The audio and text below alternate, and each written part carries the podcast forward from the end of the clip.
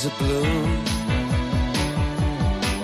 shoots up through the stony ground. There's no room, no space to rent in this town. You're out of luck. And the reason that you had to care, the traffic is stuck. And you're not moving anywhere. Comienza en Radio María Sexto Continente. Con el obispo de San Sebastián, Monseñor José Ignacio Munilla.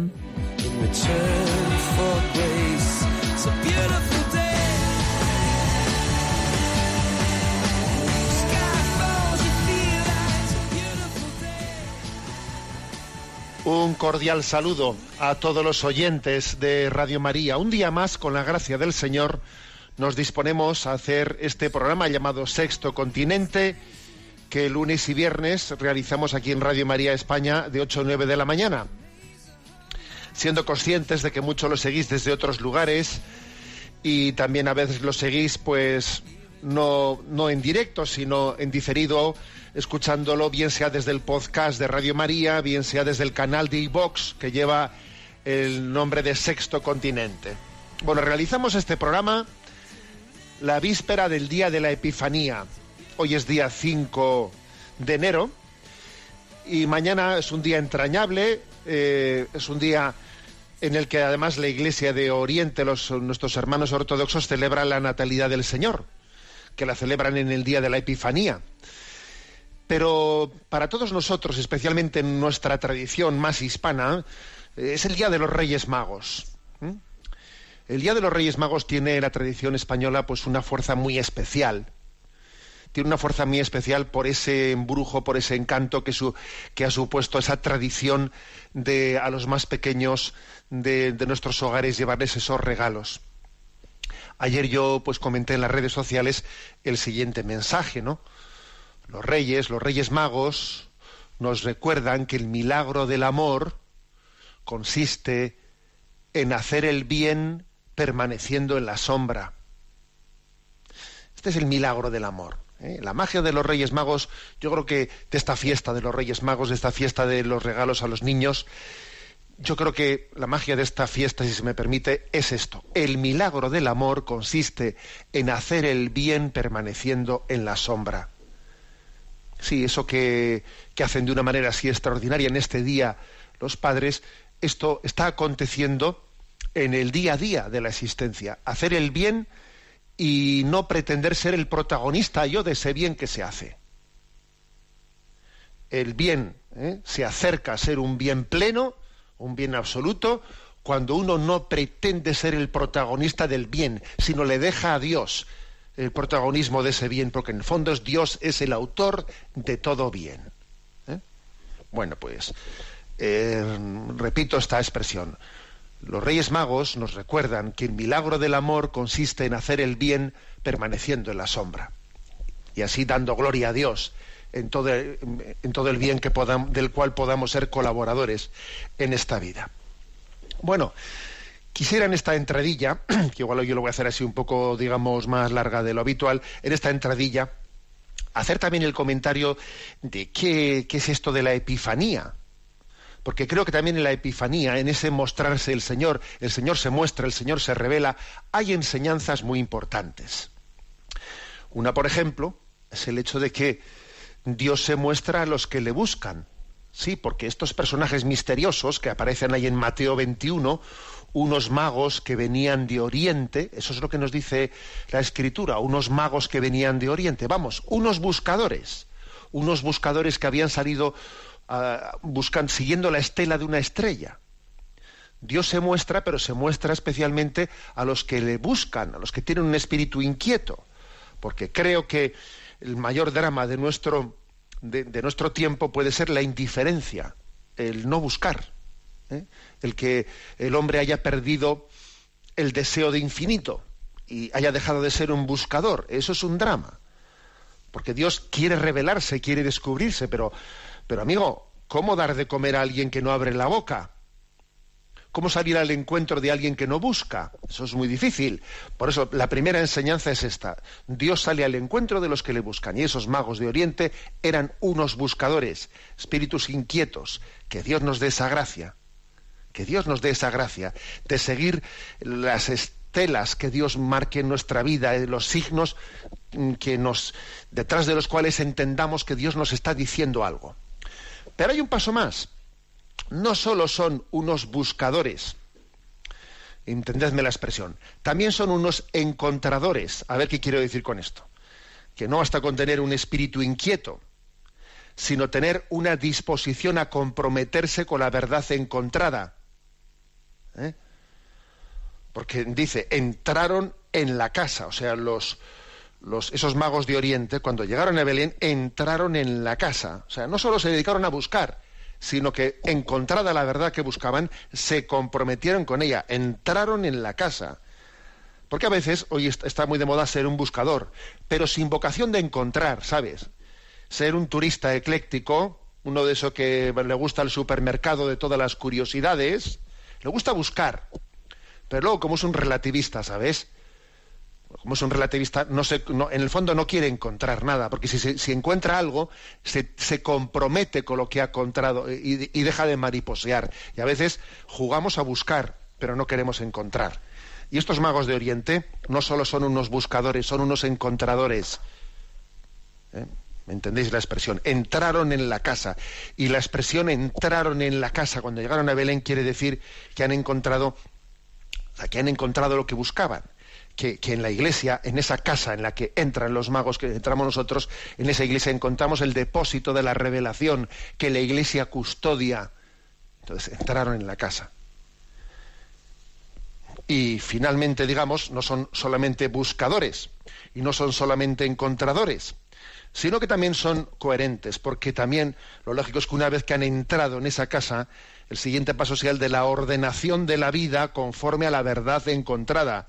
Y dice, y cayendo de rodillas, le ofrecieron oro, incienso y mirra, cayendo de rodillas, porque quien es un buscador y además es un encontrador de esa verdad, se compromete con ella y transforma su vida cayendo de rodillas, pues desde esa, desde esa verdad que se le ha descubierto. San Ambrosio y San Benito decían que el secreto de la vida espiritual está en no anteponer nada al amor de Cristo. Bueno, pues esto, cayendo de rodillas, no anteponer nada al amor de Cristo, cambiando lo que haya que cambiar en nuestra vida para ser coherentes con el tesoro que nos hemos encontrado. Y por último, de aquí, ¿qué es lo que se deriva? Oye, pues lo que se deriva es que, habiendo hecho este proceso de buscar, encontrar, comprometerse en una transformación de vida que, ordene nuestra vida interior. Lógico es que ahora nos convirtamos en apóstoles, ¿no? Y los magos se marcharon a su tierra por otro camino, por otro camino, no por donde habían vuelto, no, por otro camino. Y nosotros nuestras navidades mm, tienen que estas navidades que están a punto de terminar nos tienen que devolver a la vida por otro camino lo que no puede ser es que nosotros ahora volvamos a la mediocridad que teníamos antes de celebrar la Navidad. No, no puede ser, no puede ser. ¿eh? Como aquel que, sabéis que un director de ejercicios espirituales advertía eh, a los que hacían los ejercicios espirituales en la charla final, antes de concluir, le decía, bueno, ahora que terminan los ejercicios, ahora que terminan las Navidades, ¿no? Tened cuidado porque a veces ocurre que el día siguiente, al terminar los ejercicios, es el día del Padre. ¿Eh? gloria al Padre. El segundo día es el día del Hijo, gloria al Hijo. El tercero es el día del Espíritu Santo, ¿no? Gloria al Espíritu Santo. Y el cuarto día después de, ejercicios es como era en un principio, ahora y siempre, por los siglos de los siglos. Amén, ¿no? Bueno, vuelta, vuelta a lo anterior, como era en un principio. Bueno, perdonad el chiste. Eh, los magos se marcharon a su tierra por otro camino. Es decir, es, es una invitación a que nuestra vida no puede ser la misma de antes de haber descubierto a, Jesucristo y de, antes de que Él se nos hubiese mostrado en esta revelación de Belén. Por lo tanto, vamos a vivir esta culminación de, del tiempo de Navidad, con el día de la Epifanía, con el domingo del bautismo del Señor, lo vamos a vivir mm, recibiendo ¿no? este gran mensaje de estos magos de Oriente. Buscaron, tenían, frente a la indiferencia, tenían un espíritu inquieto de búsqueda pero encontraron, ¿eh? frente al relativismo que le gusta curiosear y no comprometerse, encontraron, entraron en una casa y, vieron que en Cristo, que en la Iglesia Católica está esa revelación depositada. Y además entendieron que su vida tenía que transformarse porque cayeron de rodillas para transformar su vida desde esa verdad revelada. y al volver a la vida, volvieron por otro camino porque ese niño la revelación de ese niño les había transformado. Bueno, pues esta es la entradilla de este día, que como habéis visto, pues hoy me alarga un poco, pero creo que, que es hermoso, ¿no? Con que concluyamos la Navidad siguiendo también nosotros, no solamente siguiendo la estela de la estrella, sino entrando a donde esa estrella nos quería indicar. ¿eh?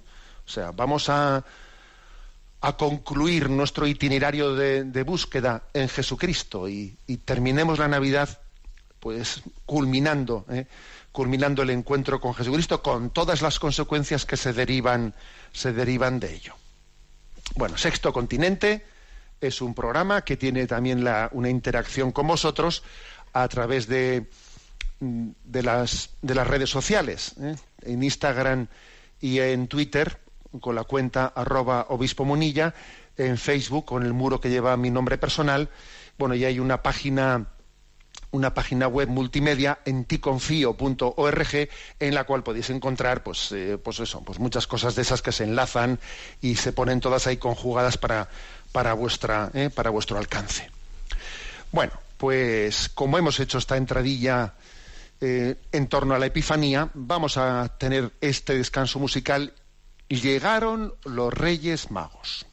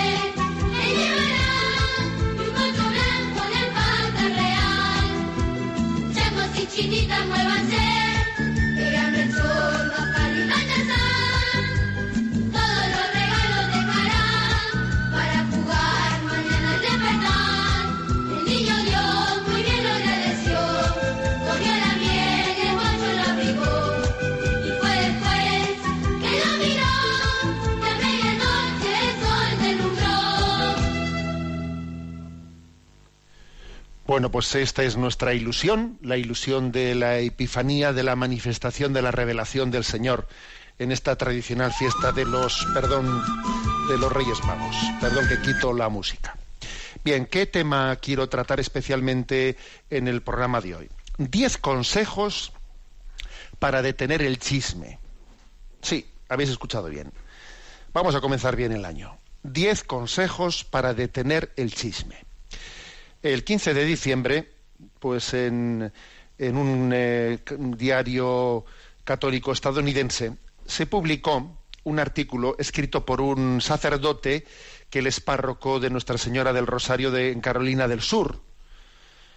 Y él, bueno, pues se le ha ocurrido una cosa como esta. Diez consejos para detener el chisme, que son iniciativas para abandonar pues esa lacra del chisme que destruye al hombre a través de la calumnia, la murmuración, la mentira. ¿eh? Sí, sí, existe hay un puntito en el Catecismo de la Iglesia Católica, el 2507, que dice el respeto de la reputación y del honor de las personas prohíbe toda actitud y toda palabra de maledicencia o de, o de calumnia. Fíjate, no solo dice de calumnia, ¿eh? también dice de maledicencia. Calumnia es afirmar algo falso y maledicencia pues es hablar mal. Bueno, pues dice eso, que el respeto de la reputación y del honor de las personas prohíbe toda actitud y toda palabra de maledicencia o de calumnia. Además dice actitud y palabra de maledicencia, de calumnia, porque se puede, eh, bien sea hablando o bien sea en la actitud tras estar siempre hablando mal de los demás, ¿no? Sí, es una lacra. Decimos año nuevo, vida nueva. ¿Y si el Señor quisiese regalarnos en su, en su epifanía un compromiso, un compromiso de lucha en nuestra vida contra la maledicencia? Casi siempre, ¿no? Los chismes esconden medias verdades, porque sabemos que la, verdad es más compleja de, como nosotros a veces la caricaturizamos. Sí. Casi siempre las personas tienen un lado de la historia y si únicamente uno ve ese lado parcial de la historia, saca conclusiones equivocadas, ¿no? Y habla de lo que no sabe. Y habla indebidamente, parcialmente, ¿no? Bueno, pues existe por lo tanto muchas personas inocentes a las que se les puede hacer daño porque son arrastradas por la vorágine de chismes, insinuaciones, mentiras. Bueno, entonces este sacerdote yo creo que ha tenido pues la inspiración muy práctica de decir, a ver, diez consejos para detener el chisme. ¿eh? Los voy a desarrollar y yo a mi manera digo una palabrita sobre cada uno de ellos. El primero dice, no creer en nadie y creer en todos. A ver, ¿cómo es esto? ¿Eh?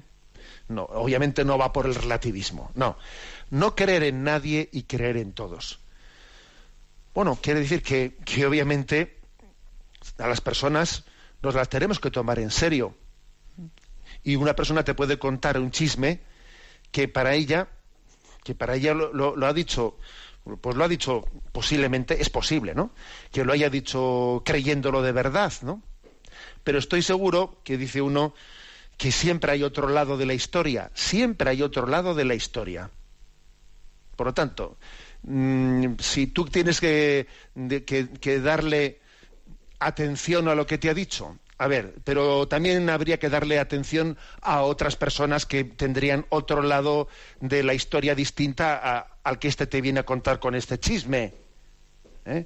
Él me ha sacado una fotografía de lo que me cuenta, pero hay otras fotografías. Entonces, mira, no creen nadie y creen todos. O sea, es decir, que nadie tiene la, fotografía completa del asunto. Entonces, un poquito de distancia. No vaya a ser que yo, por mis filias y mis fobias, ¿eh? Tienda ¿no? a creerle a uno todo lo que me diga y a otro, sin embargo, no le crea nada porque no me cae bien. O sea, mira, tú no crees en nadie y crees en todos. O sea, entiende que, eh, que la visión de la realidad que te puede transmitir cada uno, pues es muy parcial. Es muy parcial. Solamente Dios tiene la foto completa. Solamente Dios conoce en su profundidad todo lo que ha ocurrido. Este es un principio importante. Segundo, segundo punto, ¿no? Reunir todos los hechos, ¿eh? reunir todos los hechos. Eh, bueno, pues obviamente es un poco eh, la, la, consecuencia del anterior, pero yo diría una, una, un matiz importante. A ver, si, si es necesario que yo esté enterado de esta historia, pues claro, si uno tiene, si a uno le han le han eh, sacado un chisme en una cuestión en la que él tiene una responsabilidad con la cuestión, si yo tengo una cierta responsabilidad, a ver, tendré que reunir, a ver, venga, que venga este, que venga el otro, voy a intentar reunir todos los hechos y hacer, y hacer una visión conjugada. Pero si me toca, porque muchas veces es que no me toca, a ver, ¿por qué? ¿Por qué tengo que ser yo el que haga aquí de inspector gadget? que tengo que estar yo aquí reuniendo los testimonios de todos, pero sí, pero ¿a ti qué más te dará? Pero a ti, ¿a ti quién te ha puesto aquí como juez, juez de esta cuestión? No juzgues, no. Si a ti no te toca, ¿qué gracia tan grande tienes de no, de no ser tú el juez? ¿Sabes qué duro es ser juez? ¿Sabes qué duro? Yo muchas veces pienso en los jueces, ¿eh? Madre mía. Qué duro es ser juez. Tienes la gracia de no, de no tener que serlo. Oye, disfruta de no tener que juzgar. ¿Cómo nos gusta meternos en berenjenales en los que encima no, no teníamos por qué habernos metido, ¿no? Bueno, por eso, entonces la, segunda clave es, si no te toca, no te metas. Y si te toca porque por tu responsabilidad, pues tienes que abordarlo, reúne todos los hechos. Tercero, tercer consejo, dice nuestro sacerdote de Carolina, ¿no? Ir a la fuente. Por el amor de Dios, dice él, tenga el coraje, la gracia y el sentido de común de ir a la fuente. Ir a la fuente. ¿Por qué? Pues porque por el camino las cosas se van deformando. ¿eh? Es lo que cuando hacíamos campamentos de verano de chavalillos, nos solían hacer el juego ese de, de ponernos todos en un círculo grande y contarle uno al oído al de tu derecha una historieta, ese se la contaba al de su derecha, así hasta que el, eh, pues el círculo volvía a ti por la izquierda el chisme que tú habías empezado a contar por la derecha. Y bueno, era de chiste, era de chiste ver cómo se había ido deformando por el camino al pasar de uno a otro, ¿no? A ver, hay que ir a la fuente, hay que ir a la fuente. Y además eso es una es una, una gran lección en la vida, ¿no? Observar cómo cómo por el camino las cosas se, van deformando. Hay que ir a la fuente. Y, a veces ir a la fuente supone, si hay que ir, si me corresponde, si tengo esa responsabilidad, supone valentía. Supone valentía. Supone decir, oye, mira, mm, discúlpame, pero como a veces se cuentan cosas que no siempre, eh, que no siempre están bien trasladadas, por favor, ¿me podrías decir de este tema qué es lo que hay?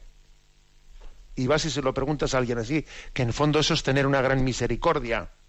Cuando alguien nos venga diciéndonos una cosa como esta, vamos, mm, bendito sea Dios, ¿no?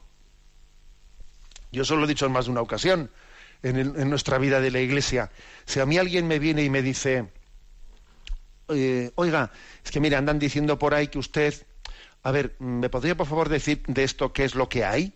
Vamos, si alguien viene y te dice eso, yo creo que hay que hay que ponerle, vamos, una alfombra roja, porque lo típico que es, pues que sin haber contrastado, sin ir a la fuente, cojo, voy, difundo el chisme, cuento las cosas a mi manera. A ver, tercer consejo, pues, ir a la fuente. Cuarto consejo, dar a todos el beneficio de la duda. Es decir, siempre, siempre es preferible creer lo mejor y no lo peor. ¿Eh? Lo que decía San Ignacio de Loyola, intentar salvar la proposición del prójimo. O sea, a ver, si esta historia tiene distintas interpretaciones, yo prefiero de momento mm, optar por la positiva, no pensar lo peor. ¿Eh? ¿Es usted un poco ingenuo? Pues sí, pero prefiero ser ingenuo. ¿Eh? Prefiero, prefiero hacer el primo que no matar a mi hermano. Prefiero correr el riesgo de hacer el primo que no correr el riesgo de matar a mi hermano. Luego, este consejo creo que es importante, ¿no? Dar el beneficio de la duda, o sea, intentar salvar la proposición del prójimo. Quinto consejo, que este es muy práctico. Dice, callarse. Vaya, callarse, dice. Oye, que no tienes por qué estar contándole a todo el mundo una historia, que se puede ser discreto. Incluso un tonto es considerado sabio si mantiene la boca cerrada. Si mantiene la boca cerrada. ¿Eh? Permitidme el chiste, ¿no? Que, decía uno, dice, es mejor es mejor que los demás piensen, eh, permanecer callado y que los demás piensen que eres tonto, que abrir la boca y confirmarlo. o sea, a ver, es mejor callarte, pero si, si es que muchas veces es mucho más fácil arrepentirse, es mucho más probable arrepentirse, ¿no? De haber hablado demasiado. Entonces, si no va, si tu palabra no va a mejorar el silencio, cállate. Habla la mitad de lo que escuchas. ¿eh? O sea, estamos, a ver, la sabiduría popular está llena de ese tipo de consejos. Pero, ¿qué obligación tienes de hablar de eso? ¿Mm? Sexto consejo. Ya es un pasito más que el de callarse. Oye, desafía los chismes. De una manera discreta, ¿no? Dulce. Se puede decir, oye, ¿de verdad sabes si eso es cierto? Imagínate, ¿no? Creo que una manera de desafiar el chisme aunque sea sembrando la duda sobre la duda. O sea, yo creo que hoy en día sembrar la duda sobre la duda, cuando digo dudas, dudas sobre otra persona, ¿no? Sembrar la duda sobre la duda me parece que es una buena manera de servir, de servir al Señor. ¿De verdad sabes si eso es cierto? Desafía el chisme. Pregunta eso con cariño. Pregúntalo con, ¿de verdad? ¿Sabes de verdad? ¿Eh? ¿Lo sabes de primera mano? Eh, o sea, a ver, desafía el chisme. En séptimo lugar, a veces toca no desafiar el chisme pues de esa manera mm, digamos suave, sino a veces, a veces toca desafiar el chisme con dureza. Porque ojo, también Jesús desafió los chismes con dureza. Por ejemplo, a veces toca decir en una denuncia profética, lo que me estás diciendo es un chisme sucio y destructivo. Me niego a creerlo y creo que deberías mantener la boca cerrada. Sí, también a veces toca esto. Que el Espíritu Santo nos dé la, el discernimiento, ¿no? De ver cuándo hay que desafiar los chismes, pues de una manera dulce o cuando hay que hacerlo de una manera firme. Porque ve que se puede estar haciendo daño grave a las personas. Bueno, y el punto octavo, consejo octavo, dice, fijar los ojos en la verdad. ¿Eh? Es decir, esto es un, consejo muy, muy, muy práctico. ¿eh? A ver, si, tuviese, si estuviésemos más ocupados de conocer la verdad, pues no perderíamos tanto el tiempo en, chismes tontos e inútiles. Es decir, el chismorreo se impone por defecto, se impone por defecto de búsqueda de la verdad.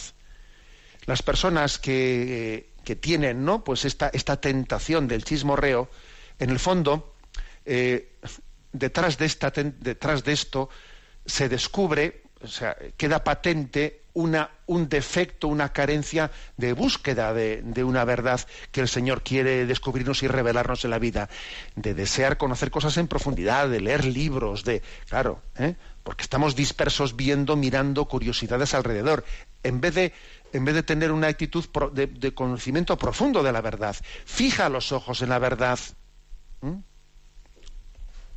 Lee un libro que merezca la pena, etcétera, etcétera, ¿no? No, noveno, noveno punto. ¿Mm? Examínate interiormente. Examínate interiormente, ¿no? Es decir, ¿de dónde viene ese, eh, pues esa especie de tendencia al chismorreo en mí? A ver, ¿de dónde me nace esto?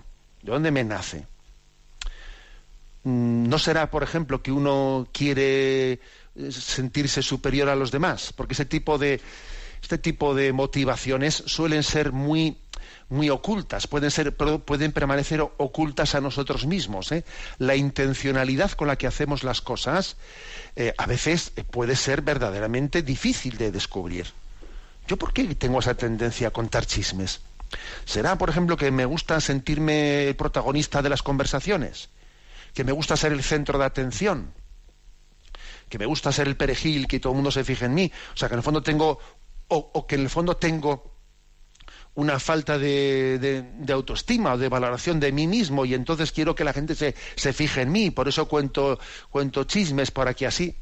Hacer este ejercicio, si el Señor nos da luz para llegar a descubrir esto interiormente, eso sería la bomba, en el buen sentido de la palabra, sería la bomba. Dios nos da la gracia de conocernos por dentro, en verdad, ¿no?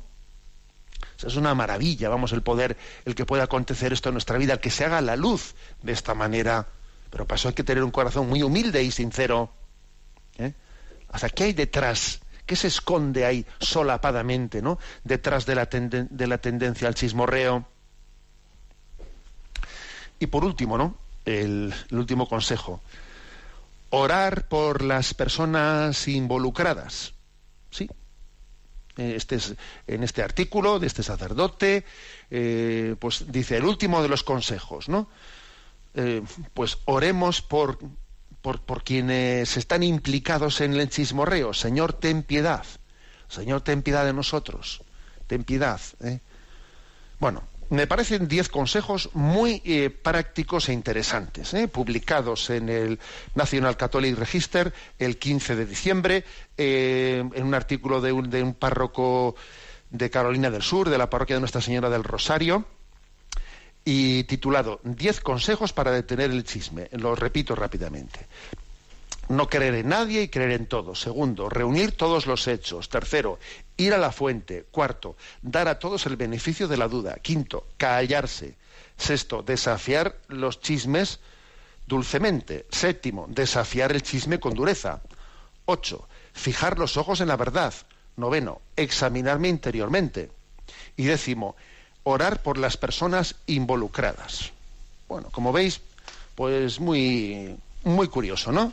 Muy curioso el hecho de que se nos puedan decir eh, tantas, eh, tantas cosas, digamos, en, esa reflexión. Sería un buen regalo para el, para el niño Dios, oro, incienso y mirra. Y si yo le ofreciese al Señor mi propósito de, de hacer una cruzada, una cruzada seria contra el chisme en mi vida, quisiera ofrecerle al niño Dios que Él es el revelador de la verdad, Él es la verdad y es el revelador de la verdad del Padre, yo también ser instrumento de la verdad, ofreciendo en mi propósito de luchar decididamente, denodadamente contra, contra el chisme. Una hermosa, un hermoso ofrecimiento al Señor. Adorable, que es un villancico de Altozano. Lo escuchamos.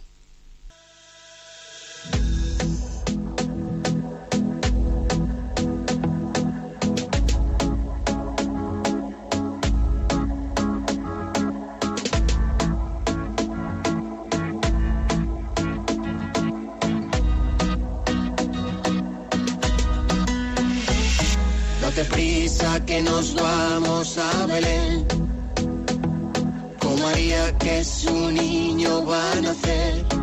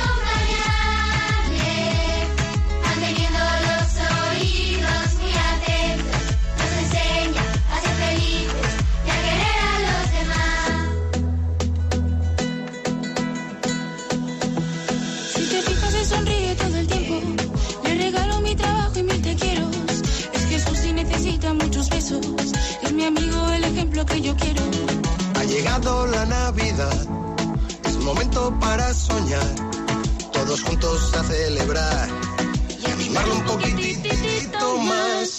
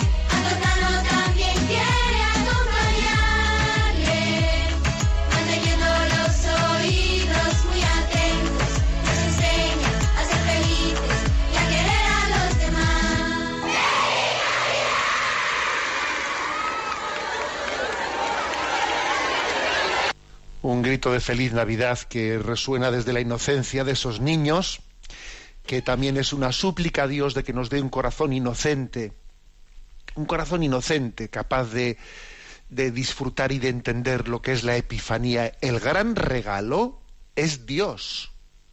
El gran regalo es Jesucristo, del cual todo lo demás son evocaciones y son de alguna manera pequeños signos, ¿no? Pequeñas metáforas, porque el gran regalo es Jesucristo. Bueno, celebremos así la, la Epifanía. Alguno igual dirá, es que yo ya en mi familia ya, como ya pues somos mayores y no tenemos niños, que el gran regalo es Jesucristo. O sea, claro que está el salón lleno de regalos, porque en él está Jesucristo. Bien, nuestro rincón del DOCAT. Sabéis que estamos ya en la segunda parte del DOCAT, en la que dice la unión hace la fuerza, y nos toca el punto 23, que dice, ¿cuáles son las tareas de la doctrina social? Y responde, la doctrina social tiene dos tareas. Primero, el compromiso de garantizar una actuación social y justa tal y como aparece en el Evangelio. Y segundo, la denuncia en nombre de la justicia de aquellas estructuras sociales, económicas o políticas que contradigan el mensaje del Evangelio. La fe cristiana tiene un concepto claro de la dignidad humana, de que extrae, del que extrae principios, normas y un patrimonio de valores para un orden social justo y libre. Pero si bien son claros los principios de la doctrina social, estos han de adaptarse continuamente a las preguntas sociales más actuales. Con su doctrina social la Iglesia se convierte en abogada de todas aquellas personas que por los motivos que sean no pueden alzar su voz o de quienes más se ven afectados por estructuras injustas. Bueno, aquí hay bastantes cosas interesantes. ¿eh? A ver, la finalidad de la doctrina social de la Iglesia es doble.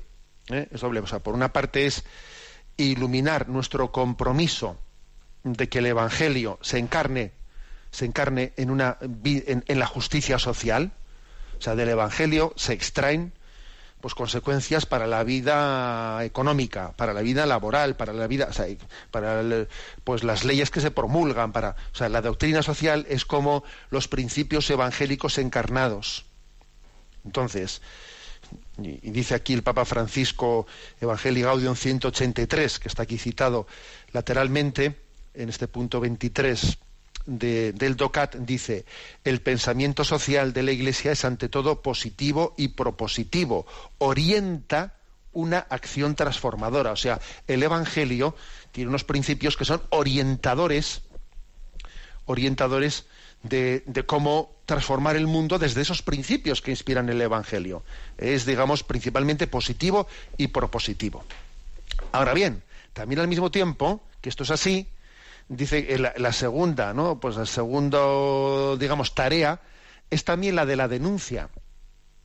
Es el anuncio y la denuncia, porque también eh, la palabra de Dios tiene la fuerza de hacer una denuncia profética, que me soléis escuchar muchas veces, a mí esta palabra denuncia profética, porque por ejemplo Juan Bautista, Juan Bautista hizo una denuncia profética, ¿no? Pues frente a Herodes, que por cierto le costó el cuello hacer esa denuncia profética, el profeta que denuncia.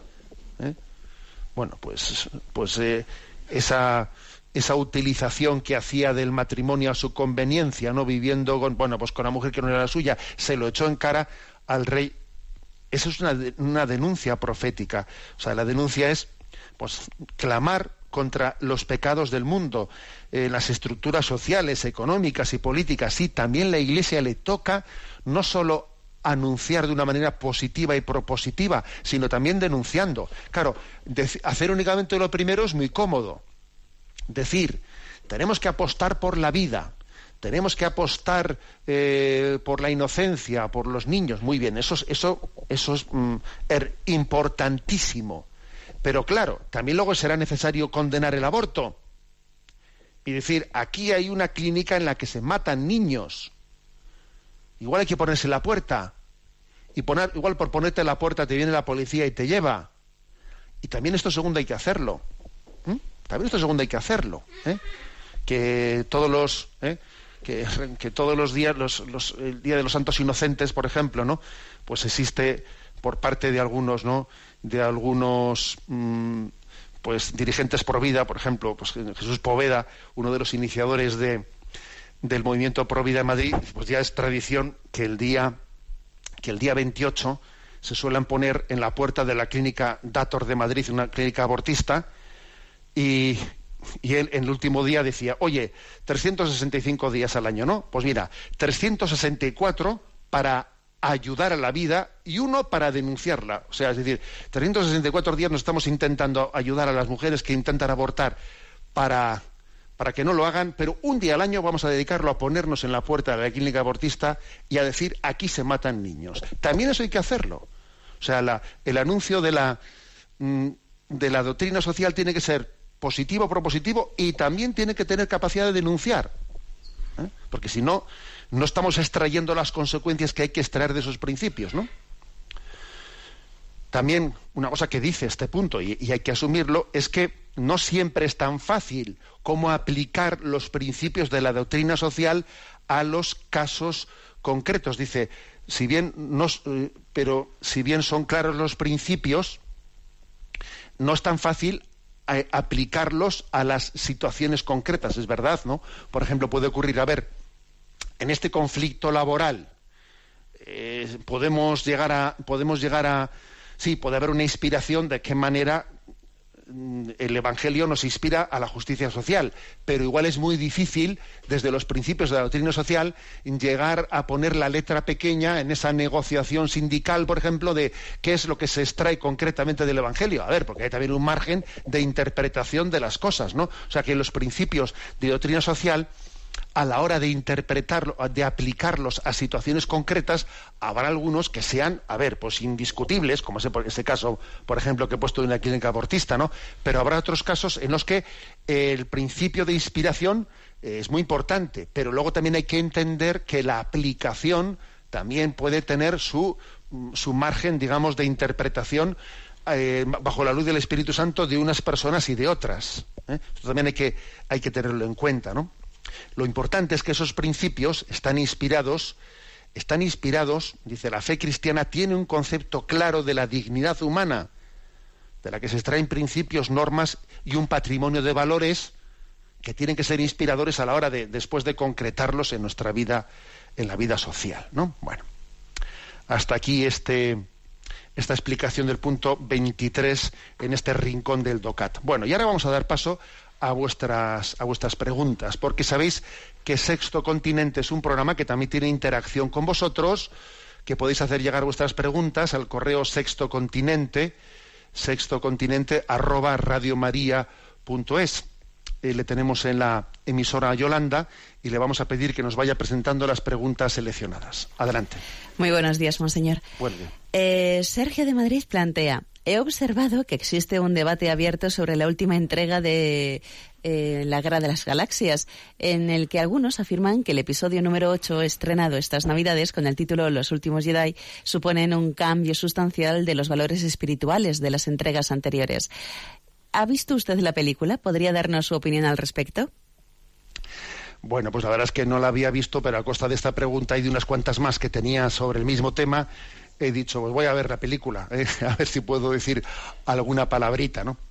Vamos a ver, la verdad es que tengo que decir que no soy un especialista en esto de esa saga de, de la Guerra de las Galaxias, ¿eh? pues que son, ocho películas y yo recuerdo haber visto las dos primeras en aquellos tiempos en los que, ¿eh? en los que teníamos pelo, ¿eh?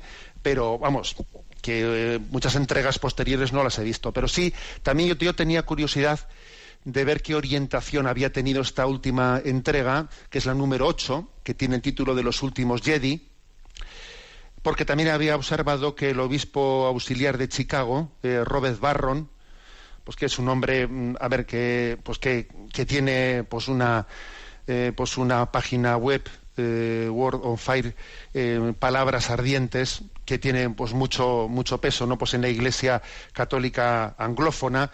Y él ha criticado fuertemente, ha criticado fuertemente esta película y manifestando pues que le da mucha pena que haya habido un cambio, ¿no? Un, cambio notorio mm, y muy evidente en los valores que de, los valores que tenía esta saga, ¿no? Anteriormente. O sea, es una hay que decir que pues que esta esta saga, esta serie de la, de la Guerra de las Galaxias había sido, es, está escrita por, por George eh, Lucas, que es un cineasta estadounidense que no solo es el creador de la saga de la, de la Guerra de las Galaxias, sino también de la de Indiana Jones. ¿eh?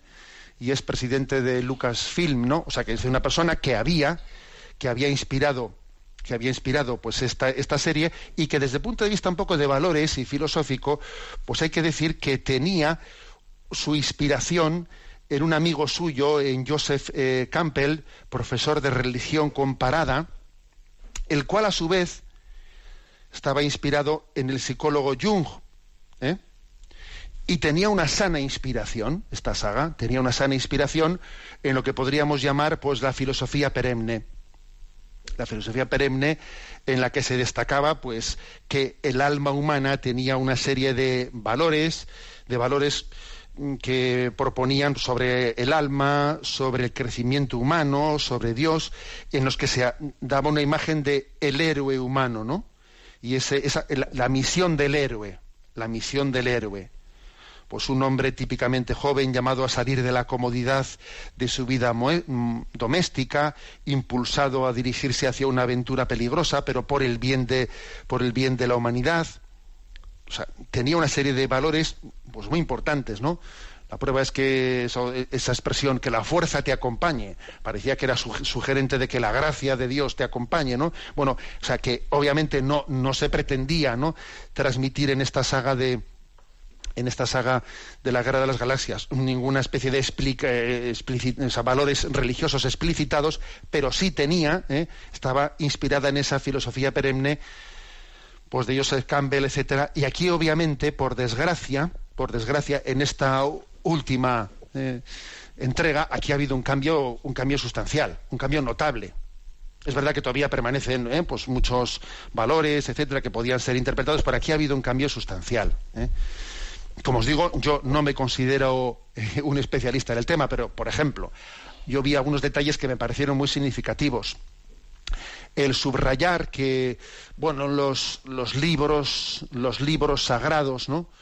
los libros sagrados no son necesarios, se puede quemar el templo eh, y los libros sagrados que hasta ahora habíamos custodiado, porque en el fondo la sabiduría está dentro de ti, no está en los libros, no está, eh, en esa tradición de nuestros padres, ¿no? sino quememos los libros sagrados, quememos tal, porque, porque la sabiduría eres tú. ¿no? Yo decía, madre mía, aquí estamos viendo una edición de, una reedición de espiritualidad sí, eh, religión no a ver, a ver, y, y, creo que también era notorio, notorio en la forma confusa, confusa de la distinción del bien y el mal, como si el propio bien y el mal se necesitasen mutuamente el uno al otro, ¿no? Para desarrollarse. Bien, Robert Barron, eh, también en la crítica que él hace a la película, habla también de la infiltración de una de la ideología dominante del feminismo dentro de la película, que puede ser también, eh, puede estar también ahí.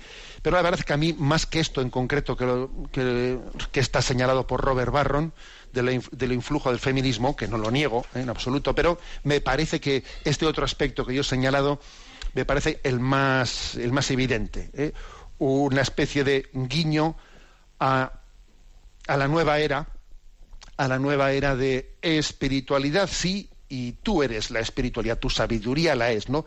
Pero no, no religiosidad, no una tradición que ha sido entregada a los libros sagrados, que ha sido guardada en el templo. O sea, yo creo que ahí hay un guiño claro a la nueva era. Dicho esto, pues es que también, eh, pues es que estas películas que te duran dos horas y media, pues son un bombardeo de escenas, etcétera, que, no, que hay que ser un especialista, que yo no lo soy, para poder extraer muchas más consecuencias. Pero mi opinión, sí, mi opinión es, digamos, eh, crítica. Aquí ha habido una inflexión en esa línea, en esa línea con la que George Lucas comenzó la saga de, de la, de la de la Guerra de las Galaxias, lo cual confirma, confirma que aquí todo lo de la ideología dominante, vamos, no tiene campo, no tiene terreno donde no entre para arrasar. Adelante con la siguiente consulta. Desde Guatemala nos escribe un estudiante de medicina de 21 años. Mi nombre es Mario Mario José Villafuerte. Me dirijo a usted en primer lugar agradeciendo su sí al llamado que Dios le ha hecho de ser administrador en su viña y aún más agradecido por su perseverancia y entrega con amor y alegría. Desde el canal de iVox he escuchado gran parte de sus programas sobre el catecismo y sexto continente. Hace unos días, en sexto continente, mientras hacía un análisis de unas estadísticas sobre la situación actual de España en la que eh, para el primer semestre de 2017 se registraron más defunciones que nacimientos, usted planteaba la conclusión de que el índice de natalidad estaba íntimamente ligado al índice de esperanza. Esta es una conclusión que me ha convencido y le pediría una orientación para trasladarla a nuestro contexto social en Guatemala. Mi pregunta es, en un país como Guatemala, con alta población, con la mitad de la población en pobreza, incluso con altos índices de desnutrición infantil, ¿cómo convencer de esta conclusión y defenderla ante los posibles saltos de escándalo de algunas personas y también ante las agendas abortistas y antinatalidad que se empiezan a promover como solución? Desde ya agradezco su respuesta. Bueno, vamos a ver, es cierto esa afirmación que hicimos en ese programa, el índice de natalidad está altamente ligado al índice de esperanza, ¿eh? yo me atrevería a mantener este principio en todos los lugares del mundo, ¿eh? en todos los lugares del mundo. ¿Que tendrá sus matices? Sí, los tendrá. Bueno, hay que decir una cosa. A ver, cuando se cuando se invoca pues la pobreza social, cuando se invoca eh, situaciones eh, incluso de malnutrición, etcétera, para justificar las políticas antinatalistas, fundamentalmente, ¿qué es lo que se está haciendo? Se está con ello también eh, difundiendo, asumiendo la filosofía de la no esperanza. Como si la única esperanza para acabar con la pobreza fuese acabar con los pobres. Si no nacen pobres, no habrá pobreza. Menuda, menuda esperanza es esa. A ver, yo creo sin embargo, yo creo que los pobres tienen la capacidad de salir de la pobreza. Sí, eh, la mejor, el mejor, el mayor tesoro, el mayor aporte para salir de la pobreza son las personas humanas que tienen capacidad de luchar contra la pobreza. Sí, porque el recurso humano es el mejor de los recursos. ¿Cuál es el recurso más importante para luchar contra la pobreza? Las personas que nazcan tienen la capacidad de luchar contra la pobreza.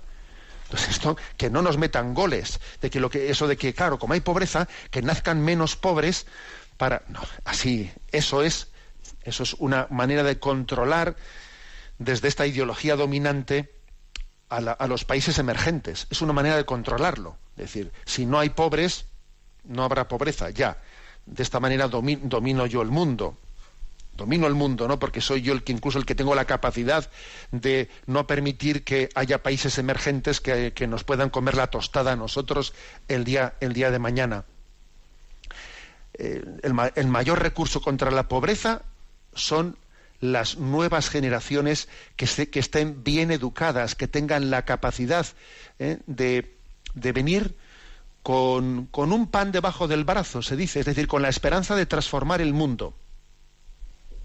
Por ejemplo, pues cuando se dice las nuevas generaciones no, no son es mentira que las nuevas generaciones vayan a contaminar el mundo.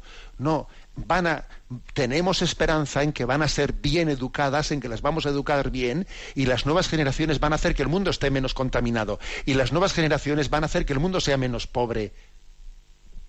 Pues, entonces ese gol hay que totalmente el mayor recurso contra la pobreza son los pobres bien educados. Los pobres bien educados son el mayor recurso contra la pobreza. ¿Eh? Luego, hay que, sin duda alguna, ¿no? Hay que revolverse contra, contra esa falsa, ese falso, falso, planteamiento. Sigue siendo cierto en Guatemala y en cualquier país del mundo el que la crisis del índice de natalidad es reflejo de la crisis del índice de esperanza. Tenemos el tiempo cumplido, ¿eh? que los reyes os sean propicios la bendición de Dios Todopoderoso, Padre, Hijo y Espíritu Santo, descienda sobre vosotros. Alabado sea Jesucristo.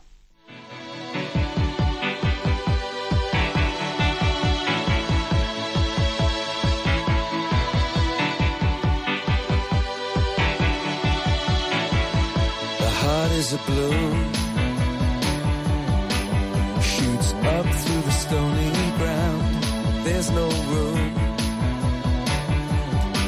no space to rent in this town. You're out of luck, and the reason that you had to care, the traffic is stuck, and you're not moving